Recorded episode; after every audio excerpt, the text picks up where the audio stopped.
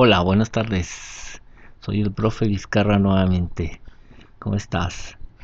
Bien, en este día, gracias por estar en esta sesión. Y e inicio con una frase como siempre.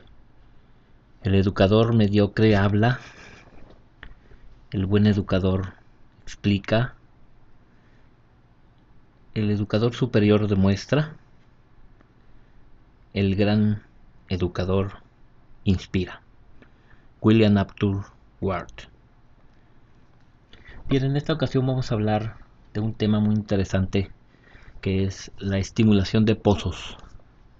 Siempre ha sido eh, una de las actividades más importantes en la producción de los pozos.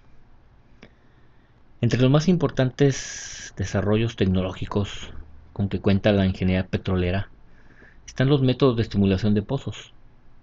Tal es la importancia de la estimulación que se puede asegurar que no existe un pozo en el mundo en el que no se haya aplicado uno o más de estos procedimientos. Aún más, muchos pozos existen como productores comerciales debido precisamente a la estimulación de su productividad. En esta materia, en este tema, se pretende proporcionar conocimientos suficientes para que el ingeniero dedicado a la explotación de pozos petroleros pueda determinar la conveniencia de una estimulación matricial, conocer las características, ventajas y desventajas de los procedimientos de estimulación matricial más comúnmente utilizados, seleccionar el método de estimulación y los materiales más apropiados para las condiciones particulares de una formación y de un pozo y diseñar la estimulación adecuada. La importancia de la restitución y aumento en la producción de hidrocarburos hoy en día se ha vuelto más relevante en México y en el mundo debido a la gran demanda que existe por el aceite, el gas y productos derivados del petróleo. La cada vez más difícil extracción del aceite ha llevado a la industria del petróleo a desarrollar e innovar tecnología que permita recuperar el mayor volumen de hidrocarburos.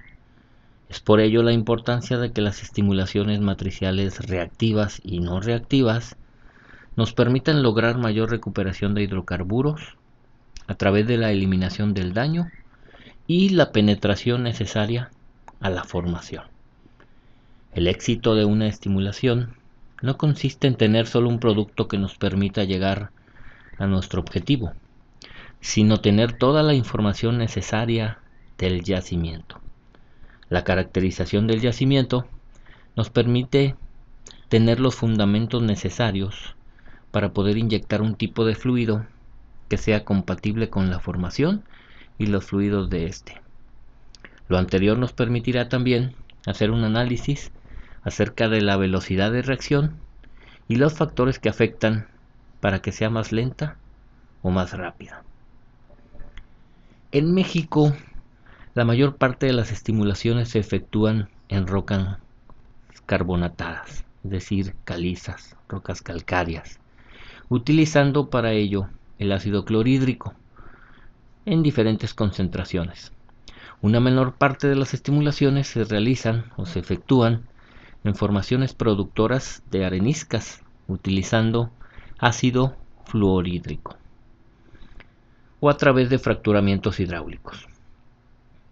En nuestro país, particularmente en los yacimientos con rocas carbonatadas, la utilización del ácido clorhídrico es prácticamente el común denominador de las estimulaciones.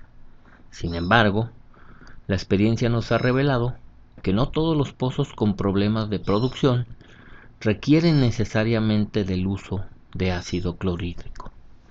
Muchos de los pozos con problemas de producción requieren de estimulaciones no ácidas, es decir, no reactivas, debido a la naturaleza del problema que genera la declinación de su producción. Por lo tanto, la selección de un pozo candidato a estimular y el diseño de su tratamiento requieren de un buen análisis de gabinete la determinación del tipo de daño, el análisis nodal y la corroboración del daño a través de pruebas de laboratorio son factores importantísimos que deben considerarse para seleccionar y diseñar el tratamiento de un pozo candidato a estimular. Por definición, la estimulación de pozos es una de las actividades más importantes en el mantenimiento de la producción de los pozos petroleros.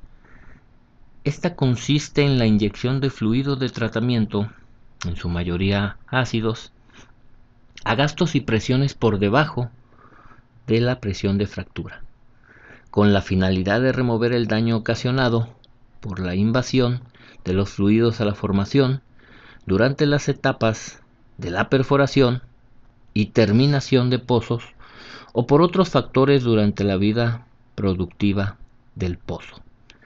El objetivo principal de una estimulación es restablecer la permeabilidad natural de la formación mediante la aplicación de un tratamiento para incrementar la producción de hidrocarburos en los pozos productores.